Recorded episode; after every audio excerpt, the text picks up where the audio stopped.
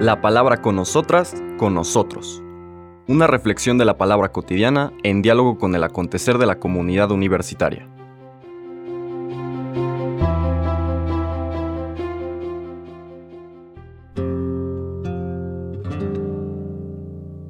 Hola, buenos días. Bienvenidas, bienvenidos a la palabra con nosotras, con nosotros. Llegamos al jueves 18 de agosto de esta vigésima semana del tiempo ordinario. Seguimos nuestro recorrido del Evangelio de San Mateo llegando ahora al capítulo 22 en sus inicios. Vamos a escuchar un texto que está en los versículos del 1 al 14. Es importante empezar subrayando a quién está dirigido este texto en la mistagogía, ya hemos dicho la catequesis, introducción didáctica de Mateo al misterio de la buena noticia en el Señor Jesús, según Mateo, y el evangelista nos dice que el Señor habla una parábola a los sumos sacerdotes y a los ancianos del pueblo, es decir, a las autoridades religiosas de Israel. Eh, no solamente en su papel de autoridades o de líderes del pueblo judío, sino también desde la perspectiva de que de alguna manera personifican a la totalidad de ese pueblo. El texto dice así. En aquel tiempo volvió Jesús a hablar en parábolas a los sumos sacerdotes y a los ancianos del pueblo diciendo, El reino de los cielos es semejante a un rey que preparó un banquete de bodas para su hijo mandó a sus criados que llamaran a los invitados, pero estos no quisieron ir. Envió de nuevo a otros criados que les dijeran, Tengo preparado el banquete, he hecho matar mis terneras y los otros animales gordos, todo está listo, vengan a la boda. Pero los invitados no hicieron caso. Uno se fue a su campo, otro a su negocio, y los demás se les echaron encima a los criados los insultaron y los mataron. Entonces el rey se llenó de cólera y mandó sus tropas que dieron muerte a aquellos asesinos y prendieron fuego a la ciudad. Luego les dijo a sus criados, La boda está preparada, pero los que habían sido invitados no fueron dignos. Salgan pues a los cruces de los caminos y conviden al banquete de bodas a todos los que encuentren.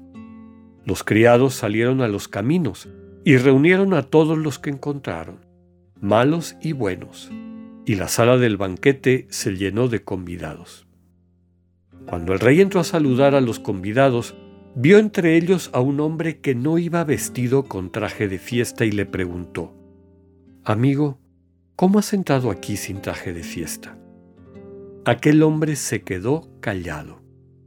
Entonces el rey dijo a los criados, Átenlo de pies y manos y arrójenlo fuera, a las tinieblas. Allí será el llanto y la desesperación, porque muchos son los llamados y pocos los escogidos. Palabra del Señor.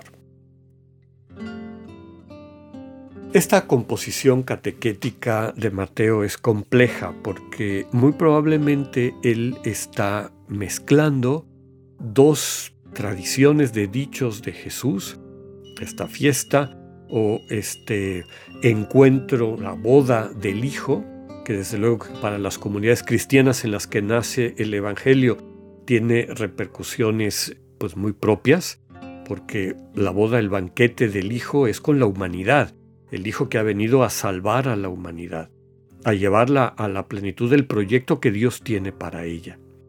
Este banquete este lugar de convivencia, que es un símbolo de la comunión con Dios, el anhelo profundo de nuestros corazones, es el centro de toda esta parábola.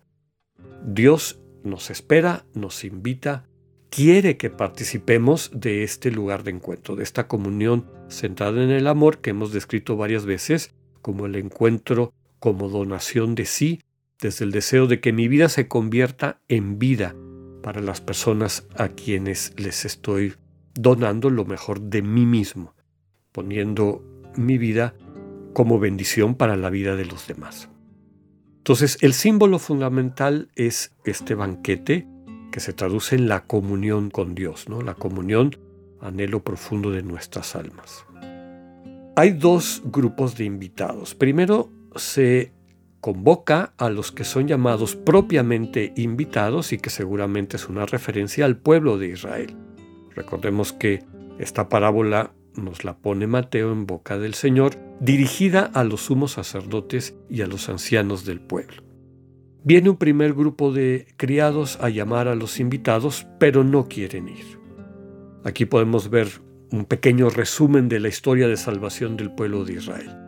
Dios interactúa con los patriarcas, con Abraham, con Isaac, con Jacob, después a través de Moisés, varias de, estas, de estos personajes fundacionales de Israel, pero el pueblo sigue dándole la espalda a Dios, no acepta vivir a plenitud este banquete, esta comunión.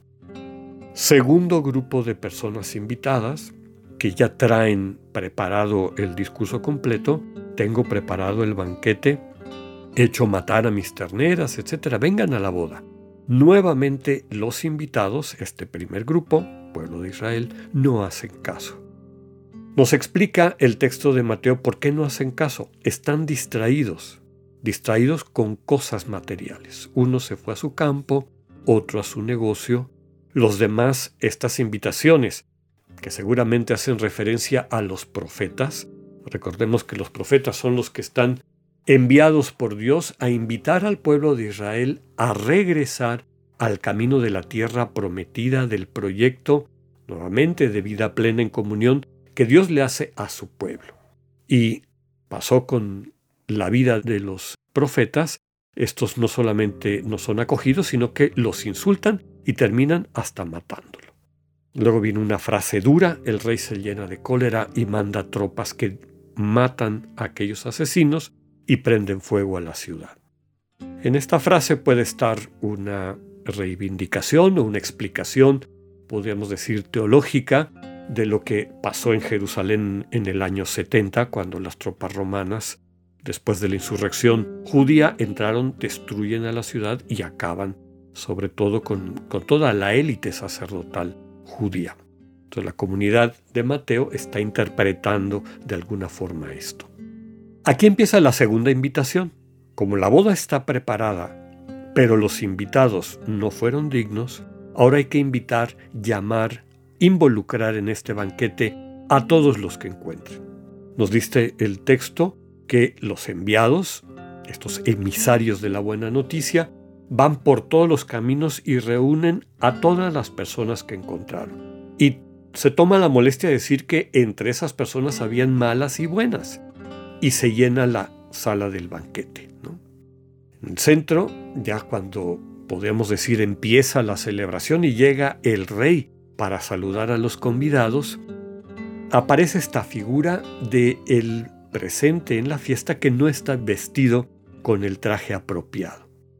Primero hay que subrayar que la interacción de el rey con esta persona no es agresiva, porque empieza diciéndole amigo, ¿Cómo has entrado aquí sin traje de fiesta? No lo insulta, no lo regaña, no lo amenaza. Amigo, ¿cómo has entrado aquí sin traje de fiesta? Dice después el texto que se queda callado. Detrás de esta frase está el sentido de lo que está tratando de decir Mateo. En este banquete, para poder participar plenamente en esa alegría, es decir, tener un traje apropiado y sobre todo entender el lenguaje del que te ha invitado, del rey, tienes que haber desarrollado la sensibilidad propia, entender el lenguaje de ese rey, que básicamente es el amor. Por eso, en la interacción de este hombre con el rey, se queda estupefacto porque no sabe de qué le está hablando. Nos hace recordar otras expresiones del Evangelio como aquello de no todo el que me diga Señor, Señor, entrará al reino de los cielos. ¿no? No se trata meramente de aceptar o ponerte la etiqueta de cristiano, y mucho menos de prácticas externas meramente ritualistas, sino el ser cristiano es ver cómo crecen en ti la sensibilidad, los valores del reino de Dios, es decir, de la experiencia de comunión en intimidad con Dios, que surge de este encuentro consuetudinario, paulatino, permanente con Dios.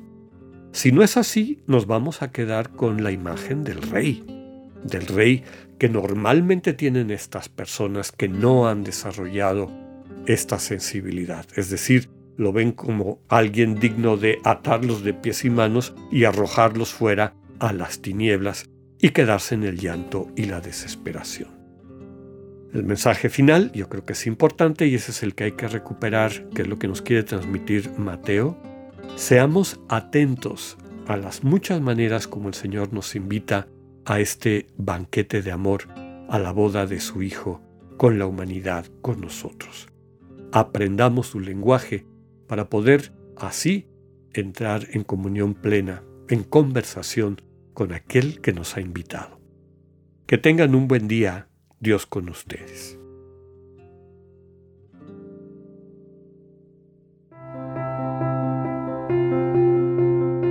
Acabamos de escuchar el mensaje del Padre Alexander Satirka. Escúchalo de lunes a viernes a las 8.45 de la mañana por radiveroleón.com o a través de nuestra app gratuita para iOS y Android. Radivero León, no todo está dicho.